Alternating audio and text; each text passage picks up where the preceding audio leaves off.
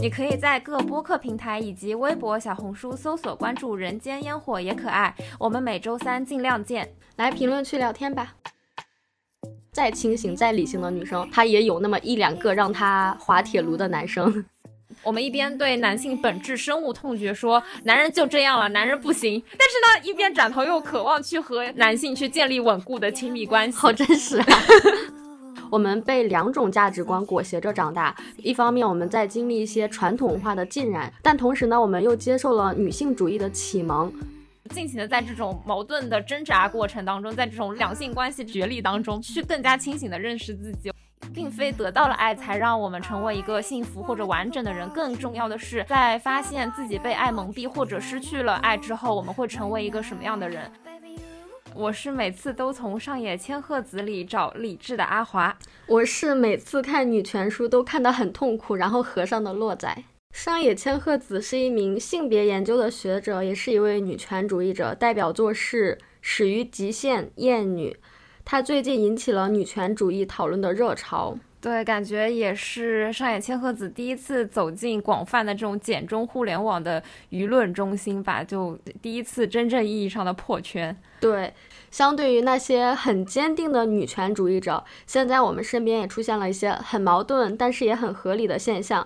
那就是我们身边的年轻的独立女性朋友们，一边看上野千鹤子的女权书，让自己保持清醒，然后又一边为爱情发疯。没错，据我和洛仔初步的这个浅浅分析，我们觉得是因为大家既经历了传统文化的这种潜移默化的影响，但是同时呢又接受了或多或少的一些女性主义的启蒙，所以说呢就造成这种有一点不自洽的独立女性的状态。独立了，但是又没完全独立。对，独立了，但并不多。所以今天就来聊一聊这个比较矛盾的现状。我们会先分享一些我们身边的案例，相信你肯定也有这样的女生朋友。分享完案例之后，会分析一下为什么我们会形成这种尴尬的局面呢？为什么很多再清醒、再理性的女生还是难逃恋爱脑呢？对，这期节目可能会有很多金句，建议大家背诵并默写十遍。那首先第一部分就进入我们的我有一个朋友环节，我感觉以后这个环节我们节目里可以固定下来。然后这一趴呢，我们给他起的一个名字就是为男人发疯的部分。有请第一位工具人朋友上线。第一位我的女性朋友呢，我们就用 A 来代称。然后呢，他是一名母胎 solo，然后高学历的一个背景。平时呢，他都是一个非常理性、非常克制的一个人。然后对于他自己的生活呀、工作啊、规划都是非常的清晰笃定。然后也是一个非常逻辑自洽的人。嗯，对待谈恋爱的这件事情呢，他也一直保持着一个很开放的一个心态。但是呢，也因为毕竟是是母胎 solo 没有什么经验嘛，所以说也是比较谨慎的。嗯，近几年呢，就一直通过相亲啊、P P 呀去接触一些男生，也算是浅层的越南无数吧。高学历背景，然后又叠加理性克制，听起来是一个很清醒的女生。她会有什么案例吗？呃，抓马的事情来了。前不久嘛，新的一年，他比较渴望去建立一段亲密关系嘛，想要去找一个合适的男朋友。于是呢，他就加大了他 date 的强度，非常有逻辑，对不对？为了实现他的目标，他就开始付诸于行动。连续见了三四个男生之后，呃，男生都回绝他了。然后这个时候呢，他就对自己产生了怀疑。就觉得是我自己没有魅力吗？是我自己没有异性吸引力吗？然后就在这样屡次的回绝之下，他的自信心就屡屡下降。然后就在他情绪很荡的时候，呃，A P P 上出现了一个男人，然后这里我们可以称他为小 H。这个小 H 呢，他就给了我这位朋友非常充分的肯定和。夸奖就说他啊人也很温柔，非常好看，然后就各种夸，就让我这个朋友一下子自信心恢复，你知道吗？然后从我们第三方的视角看来，就有种这个小 H 趁虚而入的感觉。在他们俩第一次正式见面的时候，呃，这个小 H 呢就开始有一些亲密举动。第一次见面啊？对，因为他们之前都是在 A P P 上面交流嘛，然后第一次线下见面的时候。呃，小 H 就邀请他要不要去他家呀，然后就是有一些亲密举动。然后我朋友一开始也很慌张，但是他又觉得就是在和小 H 的接触过程当中，他并不是很反感这个人的一些举动，他就也没有非常拒绝，因为他还是很急切的想要去开始一段关系嘛，所以说就这么嗯处着了。然后他后来去完小 H 的家里之后，也同步跟我们说了这个情况，然后我们。身边的朋友听了之后，就是一通分析，然后再加上一顿骂醒，你知道吗？就是因为我们觉得，鉴于 哎，我们台之前分享过的在社交 APP 上的一个水啊，就是很深。交友 APP 强调你要严谨一点，是交友 App，不是普通的社交。交友 APP 上就是水很深嘛，然后再加上我这个朋友他之前没有这方面的经历，我们就。觉得他可能就是遇上了一个不太靠谱的男的，然后再加上他第一次见面就这么动手动脚，我们就觉得他可能动机并不是很纯。我们就是说啊，他真的想和你建立恋爱关系吗？你别这么一上头被他骗啦之类的。然后我朋友就说啊，知道了知道了，你们说的对，他估计就是渣男吧。然后他说啊，那我就不抱期待了，巴拉巴拉。然后他就这么回答我们。然后我们一开始以为一通骂可能把他给骂醒了，结果。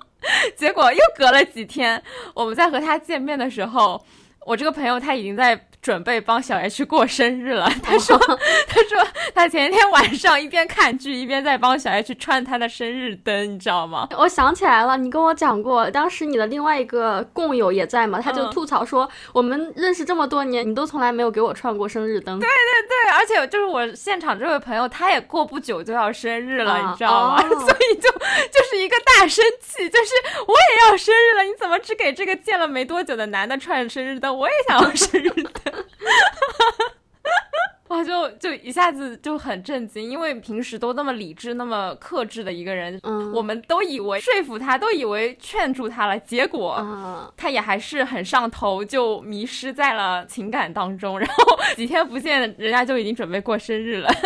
我们作为旁观者，应该一下子就能觉得不太对劲吧？他们才第一次见面。然后男生就邀请他去自己家里面。你朋友他这么啊理性、清醒又独立的人，他没有觉得事情不对劲吗？对啊，就而且我们给他分析了，都已经拆开了揉碎了，已经 给他讲过了。然后他也说，嗯嗯嗯，对对对，这男的不行不行。他一边跟我们说不行，然后过没多久他又他又上头了，嘴上说不要，身体很诚实。是的。然后这是一位女嘉宾的故事，然后我们有请第二位女嘉宾。对对对对，就是第二个我的闺蜜呢，她是呃我大学时候校花级美貌的一个女生，我们这里就用校花来给她代称。哇，感觉两位都非常优秀，刚刚那位是高智商，这位又是高颜值，对，就是选的人中龙凤，好吧。然后我这个校花朋友呢，她和她男朋友是从大三就在一起了，然后那个时候就是甜甜的校园恋爱嘛，虽然不是同一个学校，但是呃当初谈恋爱的时候都挺好的。他们在一起两三年之后，我们大家也都各自毕业，然后到异地了嘛。然后校花就想说，哎，和她男朋友交流一些未来的规划。然后两个人在沟通的过程当中，就发现了一些现实方面的分歧吧，就。非常非常现实的因素，就比如说，呃，我这个校花朋友，她是希望可以生娃生小孩，她是呃非常渴望做母亲的，有这样的一个愿望。但是呢，她的男朋友他并不想要小孩，然后这样一来，其实是一个，呃，还蛮。挺大的分歧，对，就是没有办法调和，然后就很难再进一步发展成婚姻关系吧。然后她也跟我们说了她和她男朋友的这个矛盾，然后我们就说，那你如果是想要走进婚姻，并且你想要生娃的话，那你应该自己能够意识到你和你现在这个男朋友的观念不合嘛。所以说我们哎又开始 掰开了揉碎了，阿华小课堂又上线了，对，就又给他一通分析，然后最后说，哎，咱们就是观念不合还。是早分为好，对吧？就互相也不拖着了。嗯，然后哎，我这个校花朋友，他也是嘴上说，嗯嗯，知道知道，一定找机会谈一谈。结果呀，我的天，结果一拖就又拖了一两年，然后双方都没有就这个要不要生娃的想法妥协。就是我朋友也还是说想要小想要小孩，然后她男朋友呢也还是说不要小孩。问题没有解决，但是在这个过程当中，他们还都见了双方的父母了，就是啊，嗯，虽然我校花朋友一直嘴上说是有问题，是有矛盾，可可能没有结果，但是他行动上又。在不断的往结婚的那个方向去发展，呃，眼下呢就是谈了大概有五六年了吧，应该至少有五年了。然后呢，她男朋友突然又冒出了新的想法，嗯，他说他不想办婚礼，然后也不想住爸妈买的房，他要独立，他要自己买房。我真的是听她男朋友的这一个个想法，就是一个大无语，你知道吗？然后我这个校花朋友，她的想法其实也还是和男朋友不同的，她是觉得，呃，我是要有婚礼的，也是至少要有房子的一个保障吧，才会有这个结婚的后面的发展。然后她也把她的想法跟她男朋友说了，结果她男朋友就也还是一个顾左右而言他，就是呃，你想你的，我想我的，置之不理这样的一个态度。这个男朋友就还沉醉在他的这个中二梦当中吧，就是要独立的这个梦当中。但是我据你说，这个男的好像是被家里宠坏的，自己能力其实不咋地。对啊，就是我觉得。就有点幼稚，就既自私又幼稚吧，就这种感觉。然后这个男朋友的他家里人还来安抚我这个校花朋友，就说：“哎呀，我们结婚的房子一定会帮你们准备好的，婚礼也会有的。”说这个男孩子就是一时糊涂啊，然后大意呢就是让我这个朋友再劝劝男朋友，然后呃也其实呢就是也让他再等等吧，就有点要挽留住他的意思。但是我们作为他的朋友就说，已经在你这儿耗了五年啊。真的是，还要劝还要等，没必要了。对呀，这男的也太不靠谱了吧！然后到后来，我们群里面就是每次提到呃校花的感情生活，我们就问他分了没？今天分了没？明天分了没？什么时候摊牌啊？就一直都在催他分手的事情。但是呢，因为我这个校花朋友他准备考公，然后再加上家人的身体也出现了点状况嘛，所以说他其实自己的事情也确实挺多的，有点分身乏术。所以说我们到后来也就不逼迫他了，因为他确实事情还挺多的。然后这次过年的时候，校花朋友主动讲了，就说嗯，我今年要和渣男分手，我要摆脱渣男了。然后，然后我们就在群里给他起哄，对啊对啊，就早就可以分了呀，你留他干嘛？留着过年吗？然后结果，结。结果好不容易她自己有了这个念想了，她去跟男朋友谈，男朋友谈的时候就说。呃，我可以办婚礼，但是呢，还是不想花爸妈的钱，要自己买房。嗯，站在我校花朋友的立场上，就是哇，我男朋友好像妥协了一点呢，他可以办婚礼了呢。但其实就只是给了一点点糖而已啦。然后我校花朋友就又心软了，他他竟然就又摇摆了，你知道吗？我真的气死。群里面都特别为他打抱不平，你知道吗？然后就也很生气，就是尝试再次把他骂醒，你知道吗？然后我这个校花朋友他就在群里面说，他就觉得自己现在还挺失败的，也很自卑，然后家人的。身体情况又这么不好，所以他觉他觉得自己像是没有底气，好像就是没有这个勇气再去提分手，或者说是离开一个在一起五年的人，然后去重新再去找一个人，他好像就没有底气了。嗯，他这么说的时候，其实我们也很心疼，就啊，就也不好再一味的去责怪他了，就还是嗯挺心疼他。嗯，好消息是前两天他终于就是在我们的催促下。跟她家里人说了这个情况，她之前都没都没有把她男朋友的这些骚操作告诉自己的爸爸妈妈。嗯，她都是一个人在默默消化哦。对对，因为家里就就是身体状况也不好嘛，她又不想让家里人担心。人美心善。对啊，然后呢，她又自己扛。但是我后来就说，你赶快跟你爸爸妈妈讲，你现在你一个人要被男生这一家子里面要陷进去了，你赶快讲。然后她又跟她妈妈说了这个情况，然后她妈妈果然也是果断让她分手，也给了她很。多支持，然后他后来就在票圈发了一段话，也还让我嗯挺心疼的。他就说他觉得妈妈是世界上最懂他、最爱他的人，什么话都可以和妈妈说，然后呃说了之后就会得到开导、安慰、勇气、支持和爱。然后我就觉得看到他有这样的反馈，我我们作为朋友也一下子放心了，就觉得嗯应该不至于再上头下去了。我们后来发现，很多原本很自信、很闪闪发光的女生，后来变得自卑，一般都是来自于两件事情：第一就是考公上不了岸；第二就是被渣男拿捏。因为除了刚刚阿华讲的那个校花朋友之外，我想到我另外一个朋友也是，她之前也是一个非常非常自信的人，然后最近整个人也变得很暗淡、很没有光、很消极。当然，她男朋友很好，她男朋友不是渣男哦，她的消极就是来自于考公这件事情。然后我，所以我现在就觉得，呃，考公和被渣男拿捏是最消磨女生自信的两件事情。对，如果大家感兴趣，我们要不要出一个考公篇？这里就浅浅再挖一个坑，是吗？对，就考公受挫之后，像我今天就真的就是刚刚，然后我这个校花朋友他又说，他不是因为考公又没有上岸吗？所以说他也开始在投一些简历，但是。结果并不好，就是因为他已经花了很多时间去准备考公了嘛，他可能已经错过应届的一些，呃，优势的条件，然后再加上现在找工作情况又这么难，然后就说可能就是他的同学以前投简历都能上的一些单位，他现在再去投都没有过，然后就就又是一次自信心的打击。他就觉得啊，考公也没落着，然后工作也找不到了，所以说他现在就真的就是多重夹击。对，因为我听你讲过，他是那种什么学生会一级，然后长得又漂亮，性格又大大咧咧，领导力很强。没有想到这几年变化这么大。是的。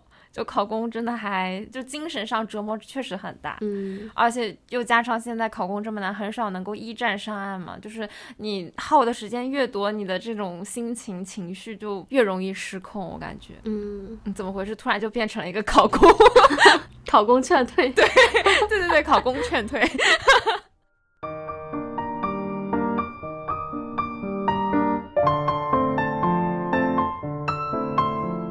那我有请我这边的一位女嘉宾，我们身边都不乏这些为爱上头的女人。呃，这个女嘉宾就喊她为喊她为麦麦吧，我前面有个麦克风。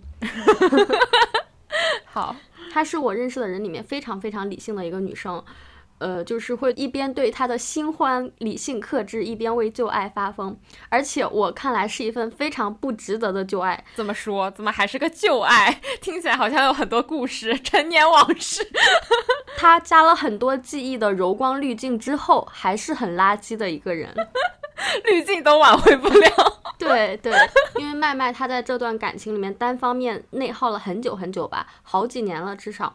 我当时就觉得啊，因为这人是你的初恋，比较难忘，记忆也比较美好，大家也都可以理解，对吧？但是我后来才知道，这男的就啥也不是，然后他初恋的这段恋爱体验其实也很差很差。呃，怎么说呢？嗯，最开始他们在一起的时候就是稀里糊涂在一起的，就男生在上高中，女生在上初中。然后两家家长的关系不错，应该有一些共同朋友吧，所以两个人会偶尔碰面，然后就在某个暑假稀里糊涂在一起了。嗯，他们当时谈恋爱的方式就是帮对方挂 QQ 号，这可能有点是时代的眼泪了。不知道我们年轻的听友们、弟弟妹妹们知不知道这个事情？当时大家会帮对方登账号，让你的 QQ 处于这个登录的状态，也就是养号，搞什么太阳、星星、月亮之类的。这个确实暴露年龄了，咱就是说。我刚刚也反应了一下，哎，为什么要挂账号？然后哦，突然想起，哦，对对对，确实有太阳、星星、月亮这个等级。对，麦麦她在登录这个男生 QQ 号的过程中，经常有其他的女孩子来找这个男生的 QQ 号聊天。这个男生还告诉我朋友说：“你就告诉别人你是我妹妹啊。”嗯，怎么这么早就开始扎了呀？就已经埋下伏笔了。对啊，他们就这样稀里糊涂过了两个月，暑假结束，然后两个人就不联系了。就如果故事到这里结束，就也还行，对不对？大家至少好聚好散。嗯。但是更离谱的来了，就是一个稀里糊涂的初恋。对啊。但是更离谱的就在后面，这个男生可能还仅存了一点点愧疚心，他想要弥补我的朋友。那你知道弥补的方式是什么吗？是啥？就是让另外一个男生来追她。哈？对，而且另外的男生还是一个小混混。哈？这是什么招数？对啊，我也不是很懂他的这种良心。就他的良心，我不懂。良心没有。其实他们两个人实际的故事就基本上止于这里了。后面的十多年，两人基本上也没有什么交集，就顶多是朋友圈偶尔后来点个赞啊，或者是听他们的家长或者是共同的亲戚会讲讲对方的现状嘛。嗯嗯，我朋友呢，他也就一直维持着他这个很理性的人设啊，在恋爱里面非常的清醒，就会遇到新的男生，也开始新的恋爱，都是一些很正常、健康、理性的恋爱关系。嗯，但是只要一提到他的初恋，我朋友就翻车了，就一次又一次的翻车，就栽在这男人身上了，是吧？对呀，过不去了。对呀。因为前面说了，他们两家有一些共同的亲戚嘛，过年可能要拜年串门啥的，所以这个男生在某一年过年的时候就对长辈就对长辈说啊，今年麦麦没有来拜年吗？我以为他会来呢，我还喝了很多酒壮胆，我们两个之间是有故事的啊，这话好暧昧啊，这是该对妹妹说的话吗？对呀，你就划重点，喝酒壮胆有故事，是不是很嗯，看来确实不是什么好东西，是吧？我朋友隔了好几年之后知道这句话，然后就又坐不住了，就开始各种制造机会偶遇啊。然后，假如说得知跟这个男生过年有机会见面的话，他会想象一万种见面场景，然后去设想我应该以什么样的方式出现，我们会去干嘛，这种就各种脑内小剧场，对对对对。对，然后他前段时间甚至还发朋友圈定位到这个男生所在的城市，就是为了让这个男生看到朋友圈之后约他玩。嗯，因为当时麦麦其实人并不在男生的城市嘛，他是在外地。当时麦麦的想法就是，虽然我在外地，但是他先发一个在深圳的朋友圈定位，因为这个男生在深圳工作嘛。假如说这男生来问他说：“你来深圳实习了吗？”然后麦麦就准备要立刻买票去他所在的城市。我的妈呀！我朋友为他发了无数。条朋友圈，然后我也听到了无数遍，我朋友说这是最后一条仅他可见的朋友圈。你真的听了无数遍了，我觉得我们录完这期节目之后，我可能还会继续听到。所以你也已经放弃劝他了，是不是？已经骂不醒了。对，你要发发吧。对，然后这个男生不是偶尔会评论一下我朋友的朋友圈嘛？这个男生但凡评论回复一句话，他就起码把回复的内容发给十个朋友，然后。让不同的人从不同的角度分析这个男生这句话是什么意思，他是不是在给我释放信号？好艰难。对呀，所以这个渣男就是一直给我朋友释放一些似有若无的信号，然后让我朋友背负着道德压力，主动去争取他，就用各种方式来拿捏我朋友。铁渣男，而且是从小渣到大的渣男。对啊。所以说，你看我，我不是跟你讲了吗？麦麦是一个非常非常理性的人嘛。阿华也认识他，他平常分析的事情非常的理性，对不对？对。但是他只要一提到这个男的，就瞬间丧失理智，瞬间发疯，就一下上头。我感觉就是我们身边的女生朋友，就是遇到个别的男生一下上头，就是各种不听劝，各种过不去，就觉得就是栽在这个人手上了，怎么说都没用。对。然后我有个朋友，哎，对我还有个朋友。你要继续吗？嗯，我是我要补充，我我也要补充一个朋友，刚刚临时想起来的。那您先说，不急。我还有另外一个朋友呢，他是一个非常清醒也非常非常理性的人，就是那种负责给大家提供恋爱建议，然后骂醒别人的人嘛。我们就。暂且称他为“人间清醒”吧，他的代号。他当时就跟我说，他是一个绝对不会恋爱脑的人。就比如说，关于跟男朋友不同的城市异地这件事情嘛，那很多女生就选择会去妥协，去换到男朋友所在的城市。但我不会，我会换男朋友。他就是这样的一个 人设，对吧？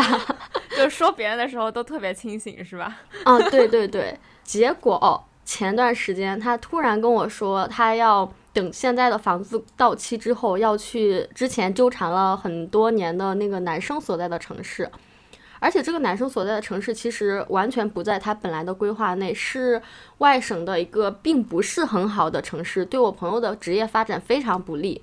但他前段时间还就是硬要去，我知道之后我也去骂他，我说就我把引用了之前的那个话嘛，我说是谁说别人为了男朋友换城市，我只会换男朋友呢？然后我朋友就反思说，呃，我天天骂别人恋爱脑，没有想到最大的恋爱脑竟然是我自己。他认输了是吗？对，就是我们前面讲过的很多案例啊，就是再清醒、再理性的女生。他也有那么一两个让他滑铁卢的男生。没错，所以他最后就也还是辞职去了，是吗？哦，没有没有，他最后没有去，但是他那段时间已经不太正常了嘛。哦，对我感觉就是和男朋友相处时间久了之后，女生就是或多或少会有点沉默成本在嘛，就很难割舍下。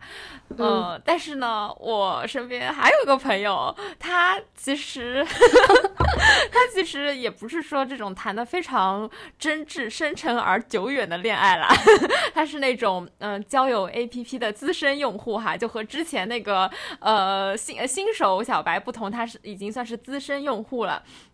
呃，他呢就是在 A P P 上游离于 A B C 男之间，对吧？人人家就是时时间管理大师、鱼塘管理大师，人家十里鱼是很多的，但是没有想到吧？就这么一个呃看似渣女，对吧？的的形象下，他的内心也还是执着于他 A B C 当中的嗯某一个，比如说执着于 A 男，就是他的 B 和 C 可能对他来说都只是。呃，消遣或者说都只是满足了他某一方面的呃爱好或者喜好，但是只有 A 男他是最想和他建立发展成稳定关系的。但是呢，A 男就已经明确表明了，就是他自己并不想和呃我这个朋友去发展呃男女朋友关系。但我我这个朋友他就是，即使人家男的都已经这么说了，就说 no，就 他也还是放不下。就也还是，嗯，那个男的，呃，一去撩他，他就又上钩了，就是不知道是不是那种，嗯，陈奕迅的歌词得不到的永远在骚动吧。本来也是一个万花丛中过，片叶不沾身的人，然后现在也是为其中某个人翻车。对，就即使是，呃，已经非常轻车熟路，可能对于感情也非常的。呃，看看开看透了，但他心里还是会对某一个人就是非常的上头，非常的过不去。就是那天我们见面的时候，他就一边在书店里面翻看亲密关系，就显得自己非常超脱，你知道吗？因为 A P P 自身用户，就我说我已经阅览无数了，老娘已经不是小白甜那种感觉。然后一边拿起手机把它就是看看书的照片拍下来，然后又默默的发给 A，然后想去看 A 是什么反应。然后就出现了你之前给我发的你们群聊记录里面的一个经典金句，说当代女性一边看上野千鹤子，一边为男人发疯。这句话是为什么会 cue 到上野千鹤子呢？因为当时。我的这位朋友在翻亲密关系，而我呢就也在现场，我然后我在他的对面，就是我正在看上野千鹤子的那个《始于极限》，然后说哎要多读读上野千鹤子老师的书，然后多找点女性的理智。结果呢过一会儿又说啊突然好想前任啊，我要不要给前任发短信说我想他了？然后我我那个朋友看到之后就说 哎当代女性啊没救了，就一边翻上野千鹤子的书，一边在为爱发疯，所以就产生了。这句京剧，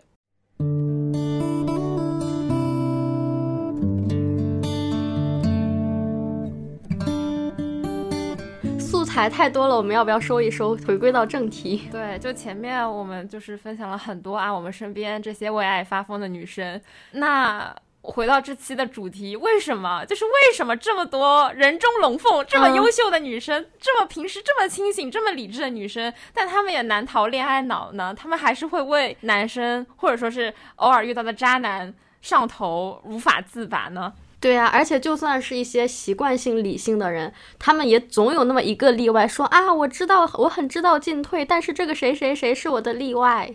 我只对他恋爱脑，他对我很特别。那我现在浅浅分享一下我的看法，就是我非常理解这种，呃，像发病一样，就是有时好，有时候又发病发起来这种非常折腾的状态。可能就是一方面，因为我们对于浪漫爱还是有所期待吧，就是那种小时候对于完美爱情，什么 Mr. Right，然后就是命中注定的那个人，就是很多这种浪漫爱的这种叙事，给我们产生了很多这种幻想的期待的对象，所以说。说我们其实还是会有一点觉得那个过不去的人，好像就认定他就是那个对的人，每次在心里面都没有办法彻底把他放下。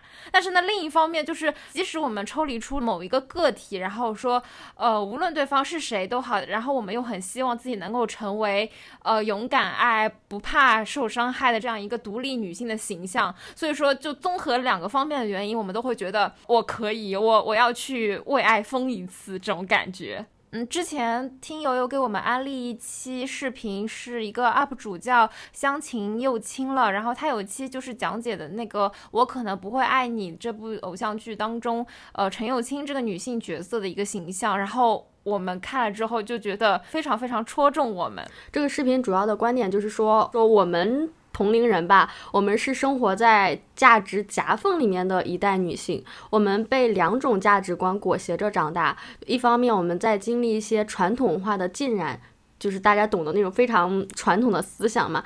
但同时呢，我们又接受了女性主义的启蒙，所以就变成了一些很不自洽的独立女性，就很矛盾。一方面来讲呢，我们对我们的人生追求非常的当代，但是对爱情的审美却非常的过时，或者是说非常的传统。有很多我认识的女生朋友，她们就在她的人生事业上面就觉得我要当一个骄傲、主动、有上进心的人，但是在爱情里面呢，她又很想做一个被动、被需要的女生。对，就是这个 UP 主，他在以这个陈幼卿这个角色为对象去分析的时候，我们就是疯狂点头，然后就是觉得，天呐，说话的不就是我吗？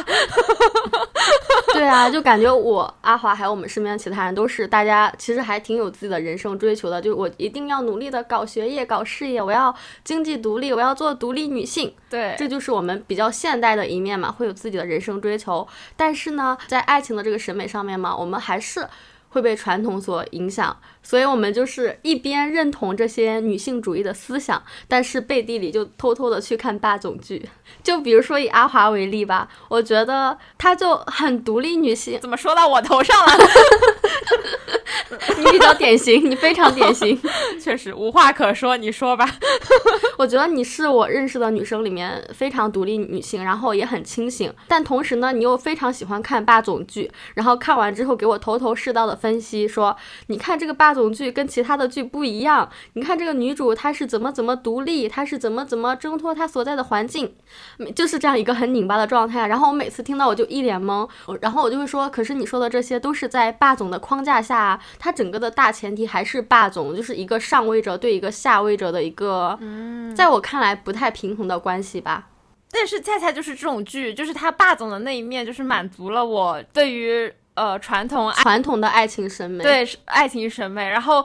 他又彰显了这个女性角色的独立，然后又满足了我对于成为一个独立女性的这种向往，所以我就会觉得在这种剧当中特别能够得到一种两种需求的二合一的满足，你知道吗？所以我就会觉得哦，好棒啊！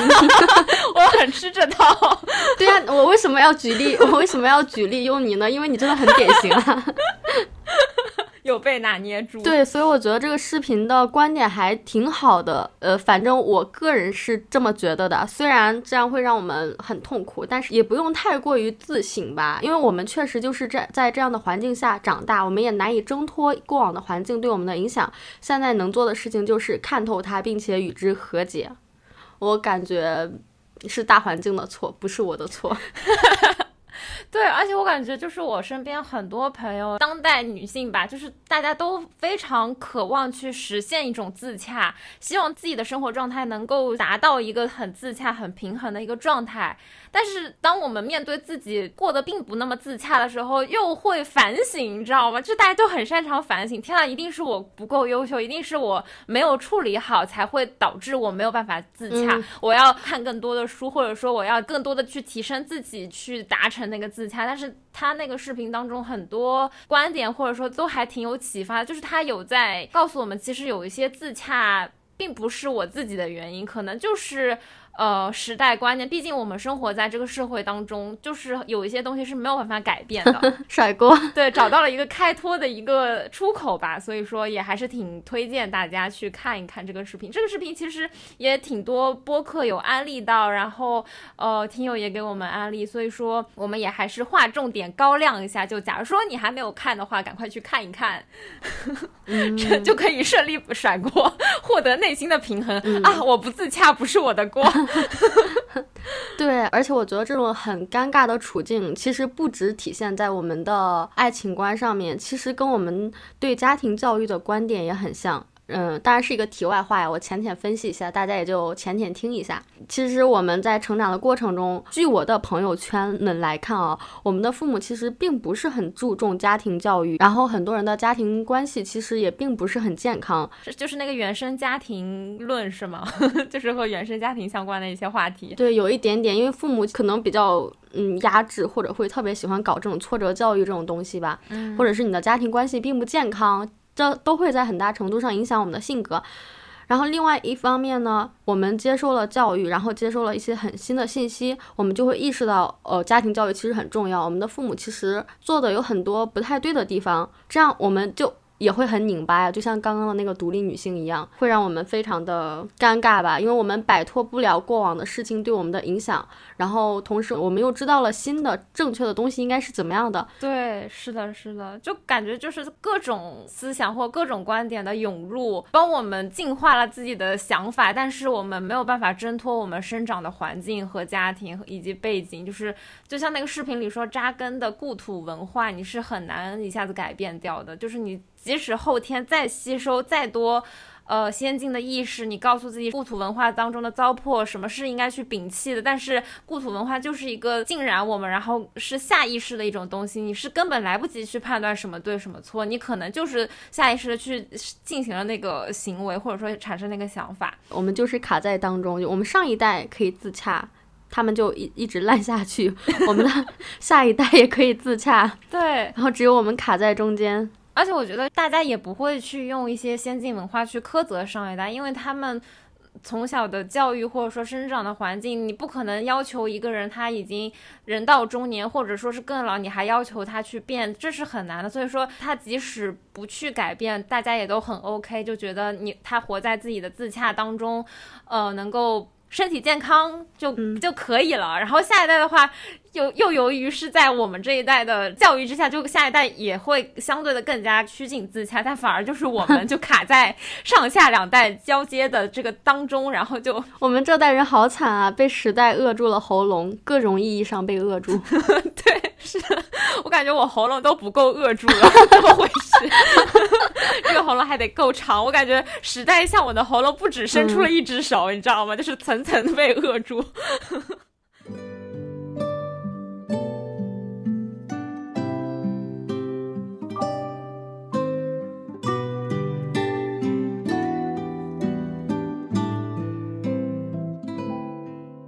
也是因为我一边看一些上野千鹤子的书，然后又一边在疯狂的骂醒我身边的姑娘们嘛。然后我就不禁跟洛仔感叹，我就说：天呐，我身边怎么这么多姑娘都爱的这么投入，爱的这么奋不顾身，但是就是遇不到良人。我就真的被他们这种对爱情的投入感动，就屡屡看到他们遇到渣男就非常的生气，就会劝他们说下一个更乖。就之前有听说，就是很多男生都还挺反感自己女朋友和闺蜜聊一些谈恋爱的话题的，就是因为 呃，因为闺蜜团都是劝分是吗？对，综合前面分享的案例，大家。也不难看出，就是我一直在致力于 劝分。哎，豆瓣好像真的有个劝分小组，这个组的人就真的每天都是劝分。对对对，真。但是我觉得我是真的有站在我闺蜜的立场上，就是觉得 我我闺蜜吃亏了不行，这男的不行。你是理性分析之后劝分是吗？对的对的。但是其实也综合之前的案例，大家就会发现，我苦口婆心劝了这么久，但是其实也没有哪个闺蜜就说啊，我朋友说分了，所以我们分手哦。但是大家也都还是。呃，沉浸在自己的这个恋爱的过程当中嘛，就真的很少说啊，因为闺蜜劝了，他就分了。就是我觉得很多女生都是知道这个男人有毒，但是就是没有办法从这个关系当中脱身，可以说是当局者迷，旁观者清吧。但是。其实也让我想起上野千鹤子在这个《始于极限》当中提到的，就是说，呃，一个女性她其实，在她的恋爱关系当中，对于这个男性的优点、缺点，她其实内心是非常非常理智的。我们看似好像是当局者迷，但她其实只是因为说选择性忽视了很多我们旁观者所认为的一些缺点，或者说是这些男生的局限性。那既然现在的两性关系这么紧张，然后我们身边的恋爱关系也大部分都不太健康，女生就又纠结各种拉扯嘛。那我们还要去体验恋爱吗？我们还要再继续为爱发疯吗？嗯，我这边的建议就是在可控范围内的话，还是可以疯一疯的。都疯了，还有什么可控范围？就大家不要觉得这是我疯女人的一家之言，好吧？这是上野千鹤子老师说的。就是在那个《始于极限》里面，他有一段话，我觉得说的非常非常好，就有去评价恋爱这件事情。因为很多女性主义者说男人有毒，侵占了很多很多女性的权利，我们就不要去谈恋爱，不要去和男性建立任何的关系。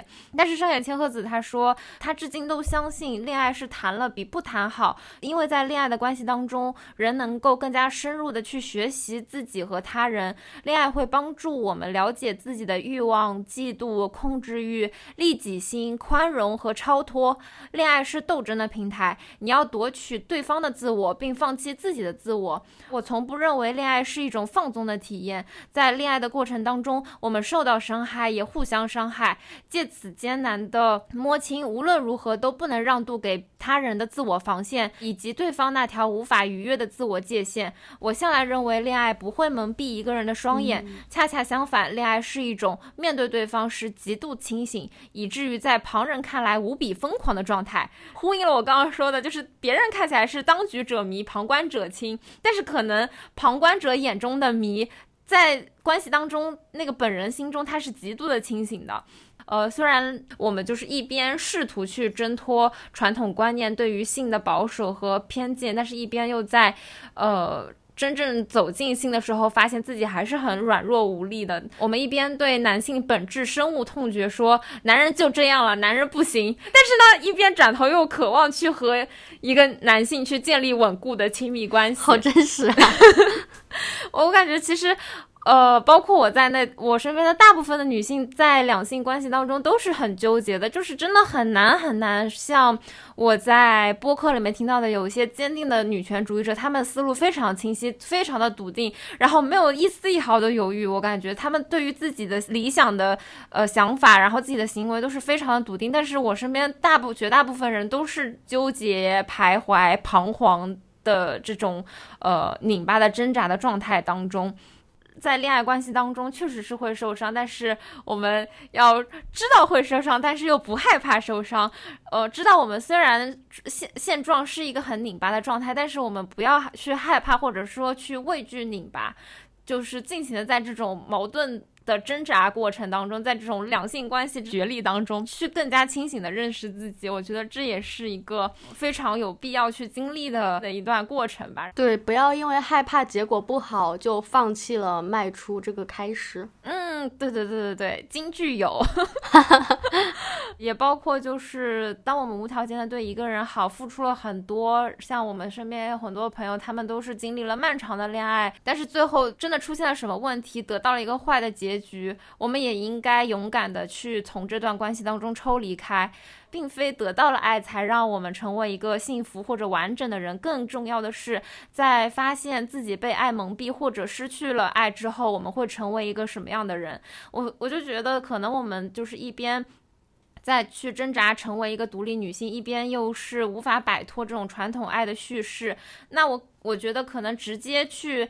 呃，达到一个独立女性的恋爱关系，直接一步到位，可能就是确实有点难。那我觉得我可以退而求其次，先去努力的完成对自我的一个认识。那我就把恋爱关系，呃，理解成为更加清醒的认识自己，或者说去完善自己的一种一个过程，或者说是一个手段，就是从自己出发去爱人，但是爱他人的同时，最后的落脚点是落回到自己身上，去更加多的去了解自己在爱的过程当中是一个什么状态，或者。说在失去爱，或者说是在为爱挣扎的时候，又是一个什么状态？那我觉得这样可能对于我们来说会稍微简单一点，而不是直接一步说我们要去实现一个独立女性的非常超脱的极致的爱的过程。那我觉得这可能对于我们现在来说还有点难，毕竟我们 还在这种挣扎和拧巴的过程当中。那我觉得一个比较好的台阶就是以自己为原点，去更加回归到自己的内心，去了解自己是一个什么样的人。对，哪怕结果证明你爱错了人，但至少过程中你知道了自己是一个什么样的人。没错，是的。哎呦，又一个金句。哎，对的，就是再给大家分享一个小，就是我们因为这段时间就是听了太多的情感段子，然后我就跟 我就跟洛仔说，我说最近京剧怎么这么多？然后洛仔你来，你说你的回复是什么？不是京剧变多了，是我们对人生的思考变多了。听懂掌声，又一个京剧出现。我后来就把这句话作为我的票圈，我就觉得说的太对了。la la la la.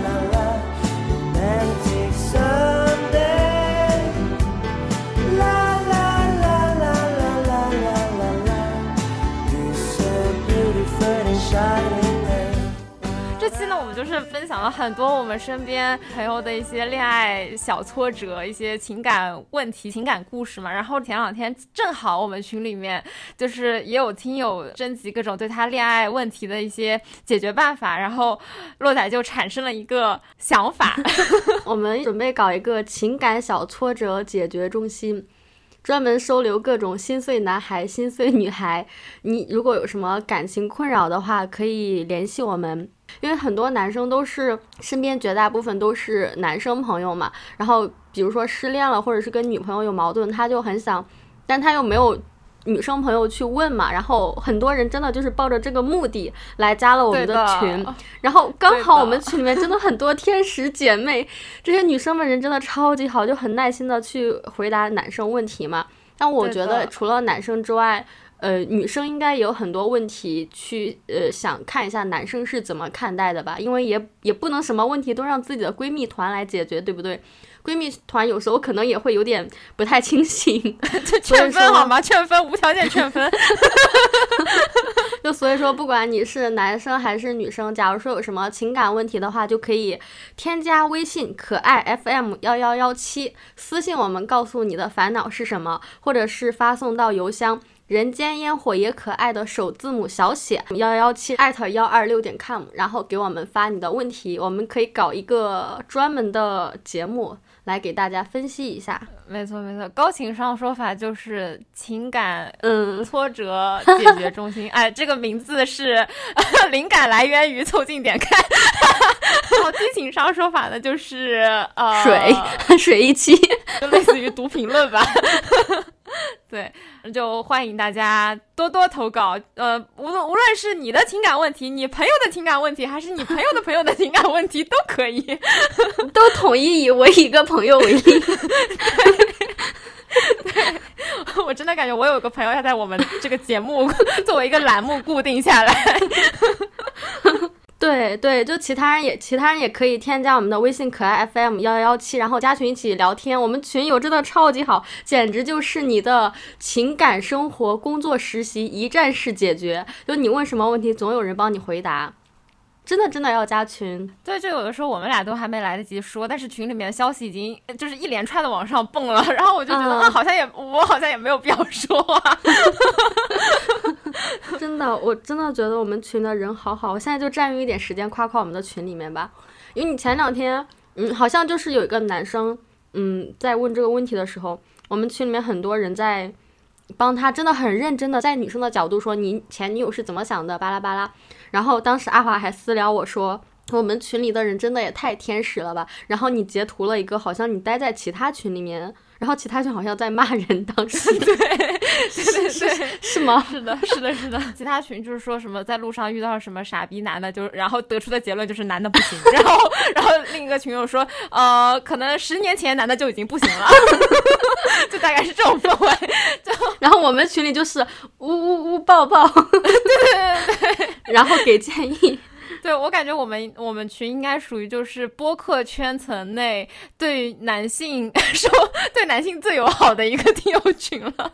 啊，对，是的，就真的是心碎男孩的收容所。